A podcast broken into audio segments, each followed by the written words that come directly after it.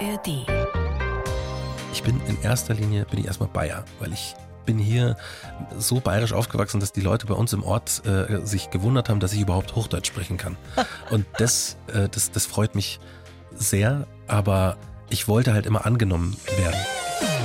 Die blaue Couch, der preisgekrönte Radiotalk. Ein Bayern 1 Premium Podcast in der App der ARD Audiothek. Mehr gute Gespräche mit Dominique Knoll. Unser heutiger Talkgast ist eine echte Wundertüte. Er ist Moderator, er ist Musiker, er ist Rapper, er ist Produzent. David Mayonga alias Roger Reckless ist zu Gast. Hallo. Hallo, Servus. Du bist ja ein Kollege, du hast ja. in Bayern 3 moderiert, arbeitest doch immer noch nach wie vor beim Bayerischen Rundfunk, projektbezogen. Und wenn wir jetzt sprechen, bist du jetzt der David oder der Roger? Ich bin immer beides. Aber wie soll ich dich denn ansprechen? Ähm, David. David, dann ja. machen wir das so. Okay. Wie bist du gekommen auf Roger Reckless, eigentlich auf diesen Künstlernamen? okay. Das ist das. Da eine, musst du jetzt durch. Ja, ja. Also ich, ich versuche tatsächlich genau das immer zu vermeiden. Nein. Weil es ist so richtig doof. Ich war jung und ich, ähm, ich war DJ. Ich habe als DJ angefangen mhm. und ich wollte immer einen DJ-Namen, der so klingt wie ein Vorname und ein Nachname. Und dann habe ich ja so überlegt, was man da machen könnte. Mir ist nichts Gutes eingefallen und ich war so ein Roger Rabbit Fan und das fand ich irgendwie so cool. Aber dann war so, ich kann mich ja nicht Roger Rabbit nennen, so, aber was, was passen da noch? Alliterationen fand ich cool.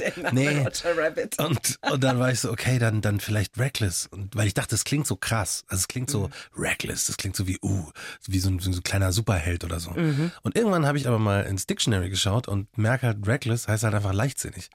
Und dann war ich so, okay, das ist irgendwie so ums Eck rum auch richtig, weil so bin ich durchs Leben gegangen, mhm. immer schon. Und ja, jetzt bin ich der, mein heimlicher Name ist Rudi Ratlos, aber Roger, Roger Reckless ist quasi also der so kommst du mir nicht vor. Ja. Außenwahrnehmung, Innenwahrnehmung. Du warst ja auch schon beim Kollegen Hannes Ringelstädter in der Fernsehshow. Ich habe mir das vorhin nochmal angeschaut, diesen Mitschnitt. Da hast du was echt Abgefahrenes gemacht. Ne? Da haben Menschen im Publikum Schilder hochgehalten mit einem Wort drauf mhm. und du hast dann Freestyle dazu gerappt. Ja. Also quasi im Hinschauen entsteht dann ein Rap-Text. Ja. Kannst du irgendwie erklären, wie man sowas macht? Äh, ja, es ist tatsächlich eine Übung. Also ich beschreibe das immer so, es ist, als hätte man im Kopf eine Plattenkiste und in dieser Plattenkiste sind Worte, Satzteile, die man so sucht.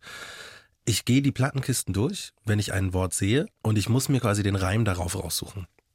Alles, was zwischen den zwei Worten passiert, also alles, was zwischen dem vorgegebenen Wort und dem Reimwort, das ich suche, passiert, ist irgendwie automatisch. Das heißt, ich rede einfach irgendwas. Das ist so eine Gabe. Ich war völlig geflasht. Ja, es ist, es wirkt so, es wirkt ein bisschen wie Magie, so Zauberei, mhm. weil das doch sehr schnell geht und man bleibt immer im Takt. Man hat diese, die Musik gibt eben vor, wann man zum Ende kommen muss. Und deswegen schaue ich irgendwann recht hektisch durch diese Plattenkiste und ich ziehe so oft die erstbeste Möglichkeit raus. Wenn man sagt Haus, dann zieht man als erstes Maus raus. Mhm. Maus möchte man aber nicht hernehmen. Deswegen sucht man noch mehr und manchmal ist die Zeit aber so kurz, dass man dann doch wieder zurück zur, zur Maus. Äh, also da geht. muss man einfach schon extrem schnell im Kopf sein. Man muss viel üben. Es ist viel üben. üben. Es, ist, es ist wie Klavierspielen, wenn die Leute üben quasi die Skalen und die Tonleitern mhm. und alles und kennen sich am Instrument aus und können dann improvisieren.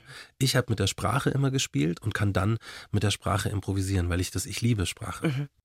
Du hast bei einem wirklich sehr spannenden Projekt gerade mitgemacht, bei der Challenge 2023, drei Menschen, sechs Songs. Da hast du zusammen mit Eva Ahulo, das ist eine fantastische Sängerin, und mit dem Jazzmusiker Matthias Bublatt Songs aus dem Jahr 1923 ins Hier und Jetzt geholt. Also es war letztes Jahr ins Jahr 2023, 100 Jahre später. Was waren das für Songs und was war das für eine Art der Arbeit? Das ist doch super schwierig, oder? Also es war auf jeden Fall sehr besonders. Wir haben Songs bekommen, die, es war ja eben eine Challenge. Also Challenge 1923 lief so ab, wir bekommen eine Platte, eine Vinylplatte und hören uns Stücke aus dem Jahr 1923 an, aber eben nicht nur Musikstücke. Da war zum Beispiel der Charleston war mit dabei. Ähm, so ich selber grad, äh, Ein Gedicht war auch dabei, ne? Genau, Mother to Son äh, ähm, hieß das Gedicht und war aber als eine Rede oder eine Aufnahme von Martin Luther King, wie er das Gedicht performt. Mhm. Und wir mussten uns aus all diesen Stücken erstmal zusammensuchen, was es für Menschen waren, die das geschrieben haben. Die Frau von Louis Armstrong zum Beispiel hatte einen äh, Song geschrieben, Downhearted Blues, und die war eine wahnsinnige Komponistin, eine wahnsinnige Pianistin. Und hat aber nie den Schein und den Erfolg genossen wie ihr, ihr Mann. Das weiß man gar nicht. Ich wusste das gar nicht. Eben, das weiß man oft nicht und das wussten wir nämlich auch nicht Mhm. und haben dann gemerkt, so, also ich vor allem, ne, also ich bin Hip-Hop-Musiker und kein Jazzmusiker, aber Jazz ist die Mutter von Hip-Hop, deswegen müsste ich mich da auch so ein bisschen Mhm. auskennen und habe da auch richtig gemerkt, wie große Lücken ich da habe. Und das Interessanteste war, weil wenn man Songs aus 1923 hört, dann hört man natürlich auch die Aufnahmemöglichkeiten, die die damals hatten. Also sprich, die haben einen Take gehabt, der gut sein musste. Mhm. Da konnte man im Nachhinein nicht viel arbeiten. Das musste im Studio in dem Moment passieren. Und man muss sich erstmal dran gewöhnen, wie die Musik von damals klingt. Mhm. Oder ich musste das zumindest, weil ich sehr, weil ich bin halt moderne Musik gewöhnt. Mhm. Und ab dem Moment, wo ich mich, während ich die Songs das erste Mal gehört habe, dran gewöhnt hatte, konnte ich die unglaublich schätzen und haben die mich auch berührt, als wären es moderne Songs gewesen. Und das hat mich wahnsinnig überrascht, dass man über 100 Jahre über eine ganz andere Klangwelt, wenn man da mal reingestiegen ist, dass man berührt werden kann und dass die Kraft von Musik dann immer noch äh, da ist. Was waren das denn thematisch für Songs? Also vor allem Liebeslieder, ein Gedicht, das war meines Erachtens schon so äh, ja, politisch fast. Da ging es um einen Brief von Mutter an ihren Sohn, der nicht aufhören soll, weiter hochzusteigen, obwohl die Treppe kaputt und gefährlich ist. So ist eine schwarze Mutter an einen schwarzen Sohn. Und dann Blues-Themen, wo es auch darum geht, dass der Herzschmerz da ist, aber das finde ich ganz gut. Im Blues ist ja immer Schmerz sehr nah neben Power. So, und das ist da auch. Da ist so eine, eine Zeile drin gewesen, ist äh, I've got the whole world in a jar and the stoppers in my hand. Also ich habe die ganze Welt in einem Einmachglas Ja. und ich sage, wann sie anhält. Und das fand ich so großartig, weil das so so so bold und so so breite Brust, ja. Genau, das fand ich richtig toll. Konntest du denn da irgendwelche Parallelen zu deinem Leben im Hier und Jetzt herstellen, inhaltlich? Ja, also vor allem bei dem Gedicht Mother to Son, weil der Autor hatte selber Zeit seines Lebens immer Probleme, sich als schwarz zu identifizieren, weil er nicht schwarz genug war. Er war wie ich auch mixed und hat sich immer als zu schwarz für die weiße amerikanische Gesellschaft gefühlt und zu weiß für die, für die schwarze Community, hat aber dementsprechend in seiner Poesie so viel da verarbeitet und dieser Brief Mother to Son, der war für mich so, ne, also meine Mutter und ich, wir haben auch ein sehr enges Verhältnis. Meine Mutter kommt aus einem Arbeiterhaushalt, war die erste, die studiert hat und ist, ne, also eine Geschichte von, von, also meine Großeltern sind aus Sudetendeutschland geflüchtet und ne, diese Geschichte auf mütterlicherseits und wie sehr meine Mutter sich da rausgearbeitet hat und wie sehr das alles für mich eine Inspiration war. Ich habe diesen Mother to Son, das war für mich so, ich verstehe das, dieses nicht aufgeben, das hat mir meine Mutter auch mitgegeben. Deswegen hatte ich mich, als ich das gelesen habe, mich hat es so ergriffen, dass wir improvisiert haben und dann kam bei mir raus ein Brief von mir an meine Mom. Wow. Wie ich mich bedanke für den Zuspruch, für die Hilfe, für das oben an der Treppe stehen und mir immer den, nicht den Weg zu leiten, aber immer den Grund zu geben, Eine weiterzulaufen. Perspektive zu eröffnen, ne? Genau. Wahrscheinlich auch. Genau. Was Musik kann, oder? Unglaublich. Ach, unglaublich. Gänsehaut. Die Challenge 2023 gibt's zum Anschauen in der ARD-Mediathek. Das sind sechs Folgen Mhm. und dann sieht man auch das Konzert, wo ihr das dann alles aufführt. Das ist ganz toll. Auch diese Sängerin, die hat mich völlig umgehauen. Eva ist der Wahnsinn. Oh, sie ist auch wie also, toll. Ja, sie ist da auch richtig reingegangen, weil wir hatten, wir haben ja auch Info äh, bekommen über Künstler und Künstlerinnen, so Hintergrundinfos und für mich war immer wichtig, eher was da in der Musik dann davon noch da ist. Mhm. Und Eva ist in diese Biografien so eingetaucht und hat das alles in sich aufgesogen und hat diese Emotion vom Leben der Leute Total. in den Gesang mit Das- so Gefühl, ja, das packt einen völlig. ja, ne? total. So, lieber David, wir schreiben jedem Gast einen Lebenslauf. Mhm. Haben wir natürlich auch für dich gemacht. Ich darf dich bitten, den mal vorzulesen und dann sprechen wir drüber. Lebenslauf. Meine Namen sind David Mayonga und Roger Reckless. Als David bin ich eigentlich ländlich glücklich in Oberbayern aufgewachsen. Wenn da nicht meine Hautfarbe gewesen wäre. Sie bescherte mir das N-Wort, unfreiwilligen Kontakt mit der Polizei und viel Schmerz. Eine Hip-Hop-Kassette hat mein Leben verändert. Davon wollte ich mehr.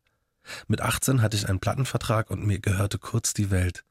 Dann folgte ich meinem Bauchgefühl und ging musikalisch dahin, wo ich eigentlich sein wollte. Mein berufliches Leben war nicht immer eine sichere Bank, ja. Aber sie ist ein kunterbunter Strauß an Möglichkeiten. Die Erfolge und Misserfolge habe ich einfach immer in meine Musik gepackt. Heute stehe ich auf der Bühne in der Olympiahalle, stelle fest, dass Familie das Ding ist und suche nach meinen Wurzeln. Das ist ziemlich, äh, das Oder? ist on point. Manuela Brenzinger, Redakteurin der Sendung, hat den geschrieben, finde ich auch. Also es hat sie wirklich gut getroffen, ne? Absolut, ja, absolut. Ja. Du bist Jahrgang 1981, bist geboren in Marktschwaben. Gell? Nein, das geboren in München. in München, um Gottes Willen, aufgewachsen in Marktschwaben. Wir wollen genau bleiben. Das ist bei München. Deine Mama Lehrerin, dein Vater hat bei BMW gearbeitet. Er kam äh, in den späten 60ern aus dem Kongo nach Deutschland, mhm. ne, über ein Stipendium. Und ich wäre glücklich aufgewachsen, wäre meine Hautfarbe nicht gewesen. Das haben wir gerade gehört in deinem Lebenslauf. Hast du Rassismus denn schon als kleiner Junge erlebt? Ja.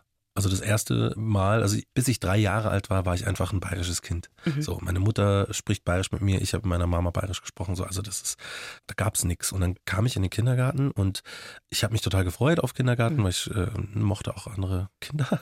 Und da mussten wir uns da im Kreis auf äh, hinsetzen halt und dann will ich mich da hinsetzen auf den Stuhl und dann sagt der Junge, der neben dem Stuhl sitzt, ein N-Wort darf nicht neben mir sitzen. Und ich war so, ja, boah, neben mir auch nicht. So, was, was ist denn das? Und Hattest du das vorher jemals gehört, das Nee, N-Wort? Ich, ich hatte keine Ahnung, was Mhm. der meint und Mhm. ich, äh, ähm, was darf da nicht hin? Und der sagt zu mir so, du, du bist ein N-Wort. Und ich war so perplex, Mhm. aber ich habe mir gedacht, was ist denn das? Und meine Kindergärtnerin hat dann gesagt, hey, setz dich einfach da hinten hin. Und dann habe ich mich einfach woanders hingesetzt und habe die ganze Zeit gedacht, was ist denn, was war denn? Weil ich habe das nicht verstanden als Kind, dass ich Mhm. abgelehnt werde, ohne dass ich was gemacht habe. Also ich kannte das natürlich, wenn ich irgendwie Quatsch gemacht habe und dann Ärger bekommen habe oder dass jemand, wenn ich jemand geschubst habe, dass jemand dann nicht mit mir spielen wollte. Aber das kannte ich nicht und das hat mich so grübeln lassen. Ich habe das meiner Mama dann erzählt und die war, hat sie mir im Nachhinein erzählt. Für die war das auch richtig schlimm. Die hat die ganze Zeit gedacht, diese ersten drei Jahre, dass sie es schafft, mich davor zu bewahren Mhm. und dann festzustellen, da ist etwas, vor dem kannst du dein Kind nicht schützen, weil du kannst ja nicht dein Kind aus der Gesellschaft raushalten. Mhm. Und das war auf jeden Fall eine schwierige Zeit, das zu erkennen, dass von diesem ersten Tag im Kindergarten an das nicht ein Moment war und dann kam lange nichts und dann kam der nächste, sondern von diesem Moment an musste ich mich immer wieder damit auseinandersetzen, wie ich behandelt werde, weil ich gemerkt habe, dass ich oft anders behandelt werde als andere Kinder. Mhm. Wenn andere Kinder schnell an einem, an, wir hatten so grüne Traktoren mit so gelben Mhm. Schaufeln und das waren die Dinger. Wenn du in der Pause so ein Teil hattest, es gab zwei, dann, dann war das halt so Mhm. mega, weil dann konnte man als erster und als längster das genießen. Das heißt, alle sind immer am schnellsten zu diesen Dingern hingerannt. Ich war immer zu langsam, weil ich ein bisschen verträumt bin so und einmal habe ich es geschafft. Und das hat einfach nur ein anderes Kind sagen müssen, der David war gar nicht als erster da, ich war eigentlich als erster da. Obwohl ich als erstes da war. Das ist eine Sache, die ist normal, das probieren Kinder, das ist, ne, das hat jetzt, das von dem Kind hat nichts mit meiner Hautfarbe zu tun. Aber die Sichtweise von den PädagogInnen, dass ich was Negatives machen könnte, dass sich die Frage gar nicht stellt, dass man mich auch gar nicht fragt, ob das so war, Mhm. sondern es war einfach gesetzt. Okay, ist so. Und das hat sich dann auch durchgezogen durch die Durchgezogen. Schulzeit. Durch die Schulzeit, durch die Gymnasialzeit, durch die Uni. Es ist wirklich. Immer Äh, so ein grundsätzlicher Verdacht. zum einen das, zum anderen, äh, man ist halt ständig konfrontiert mit Stereotypen. Das ist ja hier im Haus auch so. Mhm. Es ist egal, wo man ist, in einer mehrheitlich weißen Gesellschaft als nicht weiße Person, die aber trotzdem hier groß geworden ist, alle kulturellen Codes kennt. Mhm. Es wird immer angenommen, dass du das nicht weißt. Wenn ich sage, ich bin Musiker, sagt jeder, ah, ja, das passt ja. Wenn ich sage, ich war auf der, auf der Kunstakademie oder wenn ich sage, ich habe Kunstgeschichte studiert, dann ist es so, echt? Okay. Hochkultur. Ja, äh, genau. Das Sowas. Ist, das ist, das ist eben, also man muss sich schon oft beweisen. Also es Mhm. hat nicht gereicht, wenn man einfach nur war. So. Und Hast du dich denn von den Lehrerinnen und Lehrern beschützt gefühlt in deiner Schulzeit? Also hast du da das Gefühl gehabt, die unterstützen dich auch, weil du warst wahrscheinlich auch in der Schule der einzige schwarze Junge, oder? Ja. Also tatsächlich auch meine ganze, fast meine ganze Schullaufbahn. Als ich dann im Gymnasium war, kam, als ich in der zehnten, glaube ich, war, oder in der neunten, kam dann noch ein schwarzes Mädchen mit auf die Schule. So, da war ich dann nicht mehr allein. Aber geschützt von Lehrern, es gab auf jeden Fall einige, die das verstanden haben und die mich da aufgefangen haben, auf jeden Fall. Aber es gab auch viele, die Rassismen reproduziert haben und das nicht einsehen wollten, wenn ich mich dagegen versucht habe zu wehren. Also meine Erinnerung an Schule ist nicht rein positiv so. Es ist auch nicht nur negativ, weil es gab echt wirklich tolle Lehrer und Lehrerinnen, mit denen ich da gut zusammen war. Aber das Schlimmste war eigentlich, wenn Schüler oder Schülerinnen mir was getan haben, mich geschlagen haben oder mich bespuckt oder geschubst oder wie auch immer und ich dann versucht habe, mir Hilfe zu holen und gesagt habe, das war Rassismus und mir gesagt wurde, es gibt in Deutschland keinen Rassismus mehr. Oha. Und das gab es halt wirklich oft. Mhm. Also diesen Satz habe ich wahnsinnig oft gehört und äh, wir haben jetzt 2024. Worüber reden wir, ne? Genau. Mhm. Also das sollte auf jeden Fall klar sein, dass, dass das auch kein Rechtsruck ist, sondern dass eine Rechtssichtbarkeit ist, so, mhm. weil das war immer da. Mhm. Und das war für mich echt schwer, unter diesen ganzen Erlebnissen nicht verbittert zu werden oder mich irgendwie einzukasteln, abzuschotten oder zuzumachen, weil ich bin der Meinung, es geht eben nur über Austausch und Empathie, weil ich eben weiß, ne, es gab ja tolle Lehrer. Es gab mhm. ja tolle Leute, die an meiner und an vieler Leute Seite waren so. Deswegen, ich weigere mich, meine positive Grundstimmung abzulegen. Gut, David. Hattest du denn ein Role Model? für dich, weil dein Vater war weg, als du mhm. drei warst. Dann bist du aufgewachsen in einer weißen Umgebung. Hattest du ein Role Model? Ich hatte so ein Amalgam aus mehreren Role Models. Meine Vorbilder waren vor allem tatsächlich Rapper. Mhm. Und ich hatte das Glück, dass ich man muss sich das so vorstellen, ne? Markt Schwaben, kleiner Ort in der Nähe von München und aus dem ersten Stock von so einem Hochhaus läuft Rapmusik und zwar Public Enemy, Ice-T, NWA. Das bedeutet so, Ice-T und NWA waren eher so Gangster-Rap, die auch sehr viele Schimpfworte benutzen. Mhm. Mein Englisch war mit 11, 12 noch sehr limitiert. Das heißt, ich habe eigentlich nichts verstanden, außer die Schimpfwörter. Und das hat mir Angst gemacht so ein bisschen. Aber ich fand es auch irgendwie stark. Also ich fand das irgendwie, die wirken so, wie ich halt eben nicht bin. Ich bin ja. sensibel, ich bin klein, ich muss weinen, wenn ich geärgert werde so mhm. und und dann kam mein Wunsch, das zu verstehen. Ich habe immer mehr Englisch gelernt. Und dann habe ich verstanden auf einmal, was die sagen. Und dann kam eben Public Enemy, KRS One. Und diese Leute haben gesprochen von der Wichtigkeit von Bildung, von wie cool Lesen ist. Wie mhm. cool es ist, Dinge zu lesen, zu wissen und dann weiterzugeben. Auf jeden Fall war KRS One ein heftiges Vorbild für mich. Chuck D. Paris, ein Rapper, der auch so ganz viel von dieser Black Panther mhm. Ästhetik übernommen hat und auch eben immer wieder redet, wie wichtig es ist, sich zu bilden. Und das war der Grund, warum ich, ich habe unglaublich viel gelesen als, als mhm. Kind. Also ich war mit meiner, meine Mutter hat auch unglaublich viel gelesen, aber wir sind zusammen in die Max Schwabener Bibliothek und beide so mit Stapeln von Büchern immer heim. Und das hätte ich nicht gehabt, glaube ich, wenn ich nicht diese Rap-Vorbilder gehabt mhm. hätte. Also hast du in der Musik dann gefunden einfach. Absolut. Dein Vater, der lebt ja äh, in Kongo mhm. mittlerweile mhm. wieder, ist da Professor. Habt ihr den Kontakt? Ja, ich habe lang den Kontakt so nicht so gesucht, beziehungsweise dann auch so selber abgebrochen, weil ich nicht wusste, wie ich mit der Situation umgehen soll. Also meine Kinder sind, also damals meine Tochter geboren und es, ist, es sind einfach viele Sachen passiert. Ich habe mit meiner Mutter nochmal geredet über die Zeit, wie sie das erlebt hat. Für mich war das auch dann nochmal heftiger zu wissen, so ich habe jetzt ein Kind und was muss ich für ein Mensch sein, dieses Kind zu verlassen. Mhm. Das heißt, das hat echt nochmal was aufgerissen. Das verstehe ich, ja. Und dann war ich aber gleichzeitig so, ich möchte meinen Kindern und auch mir meine Wurzeln komplett mitgeben. So. Und ich weiß sie ja selber noch nicht. Deswegen war es so gut, dass es auch da in dem Lebenslauf drin steht. Ich suche ja auch nach meinen Wurzeln und ähm, habe schon über meine Mutter und unsere sudetendeutsche Geschichte und die ganze Familie da riesige Schwierigkeiten gehabt, überhaupt was zu finden. Mhm. Jetzt habe ich auf väterlicherseits, da habe ich die Möglichkeit und nutze sie nicht. Und da mhm. habe ich dann angefangen so, hey, okay, dann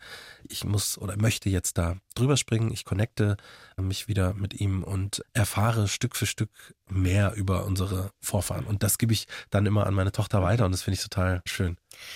Ist es denn, also erklär mir das mal, weil ich finde das ganz spannend. Möchtest du dich denn unbedingt zuordnen? Weil ich denke mhm. mir, okay, der David, der ist äh, schwarz, der ist weiß, der ist Musiker, der ist Papa, der ist Ehemann, der ist Künstler, der mhm. ist so vieles. Also in dir ist dann die Sehnsucht da, dich irgendwo zuzuordnen? Ich weiß nicht, ob es zuordnen ist. Ich glaube, es ist eher so ein Verorten, so ein Anfangspunkt zu suchen, weil mhm. es ist halt, vielleicht liegt es auch daran, dass ich lange, wenn mich Leute gefragt haben, wo ich herkomme und ich habe gesagt, Mark Schwaben, dann haben die gesagt, ja nee, ich meine, wo kommst du wirklich her? Und dann sage ich eben, äh, geboren bin ich in München und dann nach, bin ich in McDrum aufgewachsen. Mhm. Und dann sagen die, nein, ne, wo kommen deine Eltern? Und dieses ganze mhm. Spiel. Und ich wollte quasi immer als Deutsch wahrgenommen werden. Und habe gemerkt, so am Ende des Tages, ich bin in erster Linie, bin ich erstmal Bayer, weil ich bin hier so bayerisch aufgewachsen, dass die Leute bei uns im Ort sich gewundert haben, dass ich überhaupt Hochdeutsch sprechen kann. Und das, das freut mich sehr aber ich wollte halt immer angenommen werden. ich glaube, das ist auch was zutiefst Menschliches, dass man irgendwo dazugehören möchte. Und ich habe meine kongolesischen Wurzeln abgelehnt, zum einen auch wegen meinem Vater und zum anderen aber auch, weil das Bild von Afrika so negativ war hier. Es ging nur um Leid, um Krieg, um Hunger, Probleme, mhm. einfach so das und und Schwäche und und Rückschrittlichkeit, alles auch teilweise rassistische Stereotype so. Und ich wollte damit nicht in Kontakt sein. Das heißt, als Kind, wenn mich jemand gefragt hat, ob ich Amerikaner bin, habe ich irgendwann gesagt, ja, damit mhm. ich einfach nicht mich damit auseinandersetze. Damit das Gespräch auch zu Ende ist. Genau. ja. ja, weil ich glaube, was total gefährlich ist und was man sich wirklich bewusst machen muss, also diese Nachfrage, wenn man eine äh, People of Color fragt, wo kommst du her? Und die sagt, ich bin Münchnerin. Und dann sagst du, aber denn, wo denn wirklich? Da hängen ja auch oft Geschichten von Flucht, von Vertreibung, ganz tragische Familiengeschichten oft dran. Und da nötigt man den Menschen dann sofort ab, solche Geschichten zu erzählen. Voll. Und, se ja. und selbst wenn es nicht so ist, ist es ja, ich sage immer, es ist wie, wir konnten es lernen, sensibel zu sein, wenn zum Beispiel eine Person eine sehr sichtbare Narbe im Gesicht trägt. Mhm. Wir können es schaffen, die Frage, wo kommt die her, zurückzuhalten bis zu dem Zeitpunkt, wo es passt, wo man sich entweder genug kennt oder wo wir eh gerade mhm. unsere Narben erklären oder wie auch immer. Ja. Wenn so. man so eine gewisse Nähe auch hat zu genau. jemandem. Genau, ja. genau. Und ich finde, das kann man diesbezüglich auch lernen. Ein super so. Beispiel. Ja, so. das ist gut. Mhm. Du hast ein Buch geschrieben, 2019 ja. war das schon. Ein N darf nicht neben mir sitzen. Das mhm. war der Satz, den du im Kindergarten zu hören gekriegt hast. Du wolltest damit für den Alltagsrassismus äh, sensibilisieren. Die Thüringer AfD hat gestern bei ihrem politischen Aschermittwoch ihre Forderung nach Remigration mhm. von Menschen ausländischer Herkunft nochmal bekräftigt. Was geht denn in dir vor, wenn du sowas hörst? Also, das ist ja nichts, was ich jetzt seit neuestem höre. Ich höre das ja seit den 80ern, also seit mhm. immer. Mhm. Und so geht es auch ganz vielen anderen Menschen, die als nicht weiße Personen hier leben. Es ist aber, muss ich sagen, dadurch, dass das so hingenommen wird von einem riesengroßen Teil der Bevölkerung, mache ich mir ernsthaft Gedanken, wie sich das hier weiter verändern wird. Mhm. Und ich weiß, dass viele Leute, die das eben hinnehmen, das Gefühl haben, dass sie diese Entwicklung nicht irgendwie ihr Leben verändern kann. Aber wir haben einfach aus der Geschichte gelernt, dass genau die, die denken, das ist mir egal, das passt schon, die sagen danach, wir wussten von nichts. Und mhm. die wussten alle von allem. Mhm. Und sie haben es passieren lassen. Und sie lassen, lassen es gerade wieder passieren. Und da mache ich mir wirklich ernsthaft Gedanken, so wo es denn hingehen könnte. Tröstet dich das denn, wenn du die hunderttausenden Menschen siehst, die auch auf die Straßen gehen und gegen die AfD protestieren?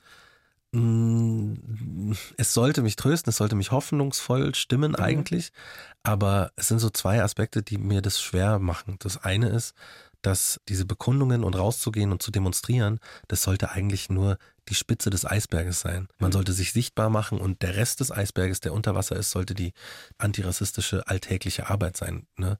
Und ich sehe das ganz oder habe das Gefühl, dass ganz viele Leute auf diesen Demos sehr wohl gegen eine rechtsradikale Partei sind, nicht aber gegen rassistische Stereotypen oder mhm. gegen auch rechte Politik. Und damit habe ich so ein bisschen ein Problem, wenn, wenn man sich gegen Rassismus positioniert an einem Tag in der Woche dann sollte das den Rest der Woche eigentlich auch noch so sein. Gelebt so, werden. Genau. Mhm. Und das ist die eine Ding. Und das andere ist, dass wir halt nur mal 80 Millionen Menschen sind.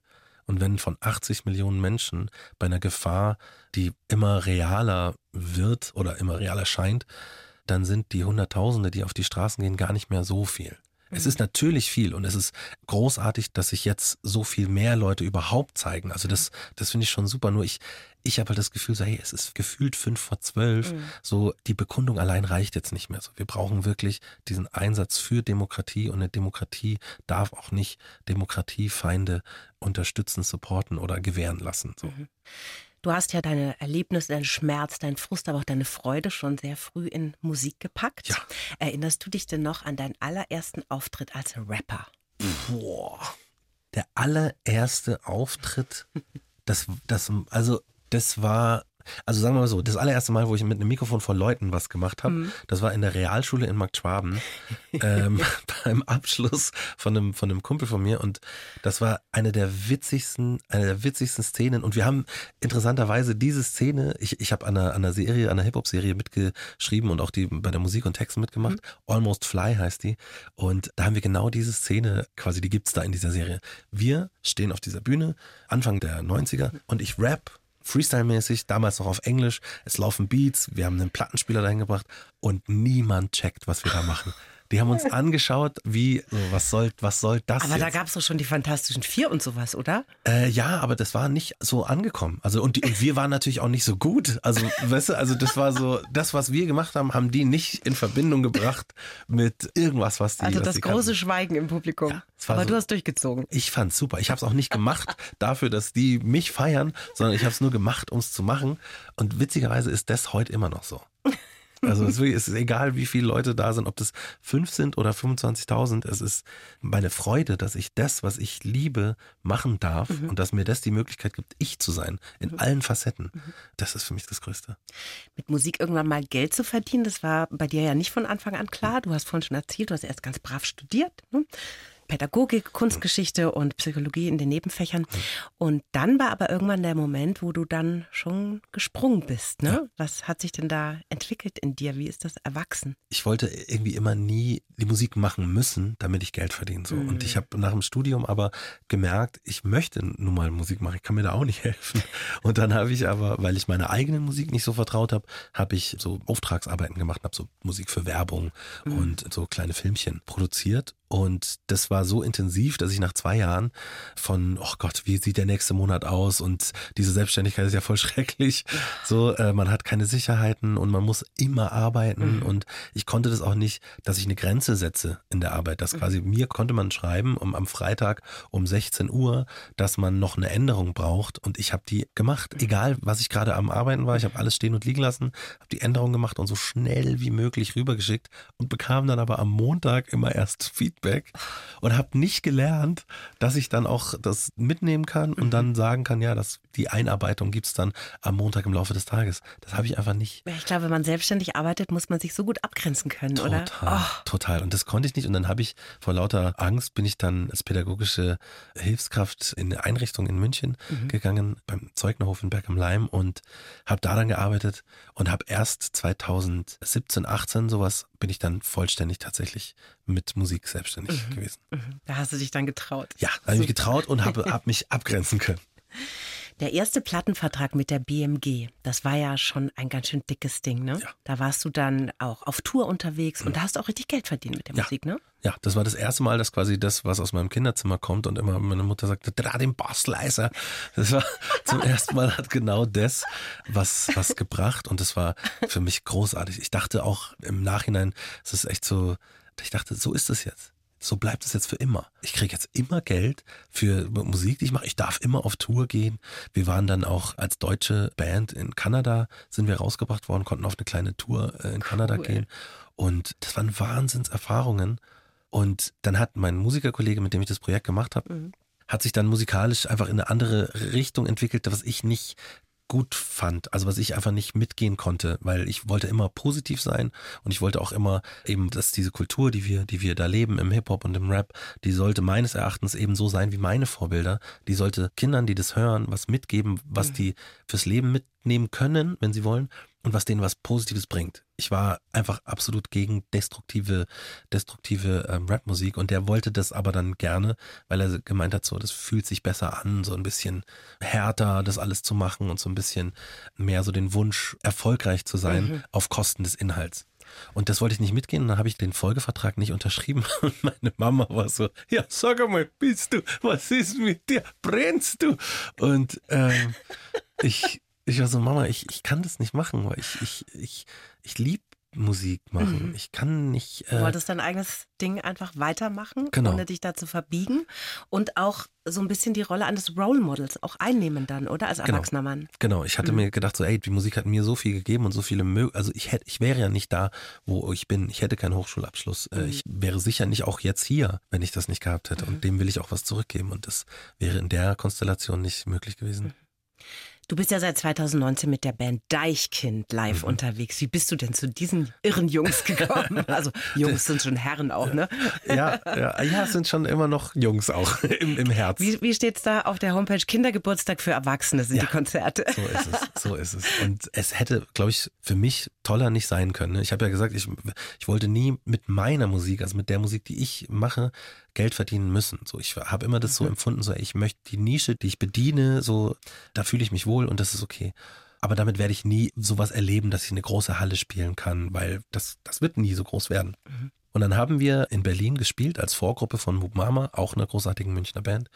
Und wir kannten die Jungs auch gut und waren mit denen auch schon oft unterwegs. Das heißt, das Konzert in Berlin war für uns jetzt nichts Besonderes so. Mhm. Und ich, ich rap meine Sachen, ich sag meine Sachen, also meine Ansagen zwischen den äh, Songs und komme danach ins Backstage und da sitzt der, der Philipp von Deichkind, der Philipp Krötering und sagt, hey, das fand ich richtig gut was du da gemacht hast. Wenn du mal in Berlin bist, wollen wir uns nicht mal treffen. Und ich wusste, dass Ferris MC aus der Band gegangen ist. Und ich wusste, dass sie jemanden suchen, mhm. aber ich dachte, er hat ja gerade gesehen, was ich mache und was ich für Musik mache, was ich für Themen bespreche. Das ist ja ein bisschen anders als Deichkind. Genau, jetzt, ne? das, das kann ja nicht darum gehen. So. Wir müssen Deichkind kurz mal erklären für alle, die okay. die Band nicht kennen. Also man, wie bezeichnet man denn die Musik? Elektro, Punk? Was ich weiß hm. gar nicht. Was sagt man dazu? Ich, ich würde sagen, es ist sehr gut gemachte elektronische Hip-Hop-Musik oder Bassmusik. Ja. So, die unglaublich viel Spaß macht und unglaublich viel Drive hat. Mit super schlauen Texten. Genau, die sich verstecken hinter gar nicht so schlau sein, aber unfassbar schlau sind. Ja. Und einer großen Freude auch an Sprache. An Sprache und wie mit Sprache umgehen. Ich meine, so leider geil oder, oder Remi Demi sind Dinge, die ganz neu besetzt sind durch diese Band. Total. Und vor allem, was ich auch immer witzig finde, ich habe eine Tochter, die ist 18 mhm. und als ich da vor ein paar Jahren das erste Mal Deichkind vorgespielt habe, ich meine, das ist eigentlich viel zu alt für sie, ne, die Band, aber fand sie großartig, ja. sofort. Also das holt einen einfach ab. Total. Und das, das funktioniert auch jetzt immer noch. Und mhm. ja, dann habe ich mich mit Philipp getroffen und dann haben wir uns wunderbar unterhalten und ausgetauscht und irgendwann sagt er so, du fragst dich sicher, warum wir jetzt hier sitzen. Und ich so, ja. Und er so, ja, weil. Und dann hat er mir erzählt, ja, weil Ferris ist ja raus und wir wollen das gern als Dreiergespann weitermachen auf der Bühne, so ob ich nicht da live mitmachen wollen würde. Und dann habe ich ewig überlegt, weil ich so Angst hatte, weil das so groß ist und ich wusste, ich kannte ja. Die spielen ja Riesenkonzerte. Absolut. Und auch so, das ist so, ich bin der kleine David aus Markt Schwaben, ich kann doch nicht jetzt da. Und da habe ich mir sehr lang Zeit gelassen und irgendwann war es dann so, ja, okay, das machen wir. Und es ist die beste Entscheidung gewesen ever. Das ist die tollste Truppe. Es ist, es ist richtig, ich bin unglaublich happy. Und die Fans, das ist ja quasi eine religiöse Erfahrung, oder? Diese, diese Konzerte. Also was, was, die sind so zugewandt, dass es irre, wie die abgehen. Was, was ich sagen kann, ist, dass man, wer auch immer Internetzugang hat, sollte sich bei der Deichkind Instagram-Seite die Aufnahmen von der Münchner Olympiahalle ansehen. Mhm. Weil das zeigt genau, was es ist. Man sieht Menschen jeden Alters, und ich meine jeden Alters, die zusammenkommen. Es ist, das, das Tollste ist, es ist, man sieht, wenn die Kamera so vorbeifährt, einen älteren Herrn mit schlohweißem Haar, einem offenen Safari-Hemd, mit einem Blick, der sagt, jetzt geht's los. Und äh, zwei Schritte weiter ist ein äh, Junge, der wahrscheinlich das erste Mal auf dem Konzert ist, auf den Schultern seines Vaters. So, das ist eine wunderbare Mischung aus Menschen mhm. und alle haben Bock auf eine gute Zeit. Und gleichzeitig, dass es die Band dann schafft, in diese gute Zeit auch noch eine Haltung reinzubringen mhm. und Message, das finde ich, ist in Verbindung mit einem großartigen Bühnenbild und einer Show, mhm. das, das gibt's sonst einfach nicht. Deichkind ist auf Tour dieses Jahr wieder. Da können wir dich auch sehen dann mhm. auf der Bühne. Ne? Wir kommen auch wieder nach München in die ja, Olympiahalle. Ja, leider sind die Arena-Tickets schon weg. Ja. Wenn man dein Leben so anschaut, ich habe am Anfang gesagt, eine Wundertüte ist heute zu mhm. Gast. Du machst ja super viel. Du schreibst Songs für dich, für andere. Du stehst mit Deichkind auf der Bühne. Also du machst echt viel solche Projekte jetzt eben wie mit ähm, dieser Challenge mhm. 1923. Besteht da die Gefahr, dass man sich auch ein bisschen zerfasert? Dass es zu viel wird alles? Total. Also die Gefahr ist quasi latent Prozent vorhanden. Ich versuche auch gerade ein bisschen das einzudampfen, um mich zu konzentrieren, weil das Schwierige beim vielen Sachen machen ist gar nicht das viele Sachen machen. Mein Hirn will ja viele Sachen machen. Mein mhm. Hirn möchte immer benutzt werden, so. Und das hält es nicht aus, nicht gechallenged zu sein. Und ich merke aber, dass diese Rollenwechsel, wenn wir zum Beispiel miteinander sprechen und ich mhm. bin hier als der, der David, der ein Interview gibt, muss danach aber ins Studio und bin David, der Dienstleister, der eine Produktion machen muss, diese Wechsel von Rollen, das ist das, was am meisten Energie kostet. Mhm. Und da merke ich, je älter ich werde, desto mehr Energie brauche ich für diese Wechsel. Dann fahre ich nach Hause, dann bin ich der Papa. Dann äh, sind die Kinder im Bett, dann bin ich der Mann meiner Frau. Und, mhm. und früher ging das zack, zack, zack, zack, zack. Es war so schnell. Mhm. Und jetzt merke ich richtig so, boah, ich bin noch nicht da. Ich brauche noch kurz. Und musste das aber wirklich lernen. Also ich kann allen Wundertüten da draußen sagen, fangt früh an, eure Energien zu kennen und dann gut zu dosieren. Mhm. Nicht, das dass man irgendwann dasteht mit dem berühmten Burnout. Ne? Genau. Das ist nämlich auch eine ganz schön große Gefahr. Du bist auch unterwegs live mit deinem aktuellen Album, das heißt Melanin. Du kommst auch nach München am 6. März, bist du live in der Miller, gibt es alles auf deiner Homepage zu sehen.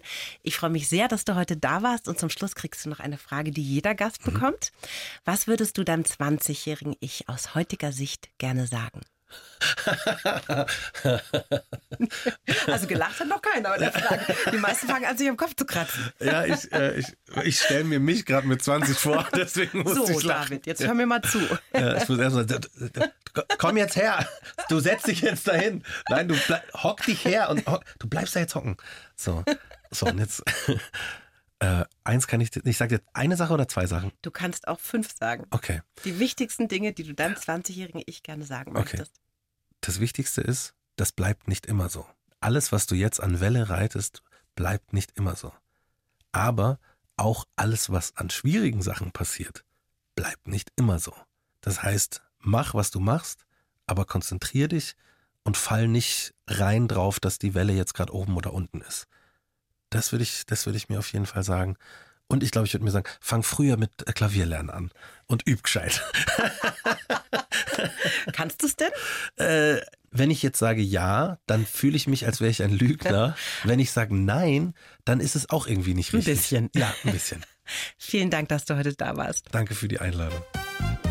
Die Bayern 1 Premium Podcasts. Zu jeder Zeit, an jedem Ort. In der App der ARD Audiothek und auf bayern1.de. Bayern 1 gehört ins Leben.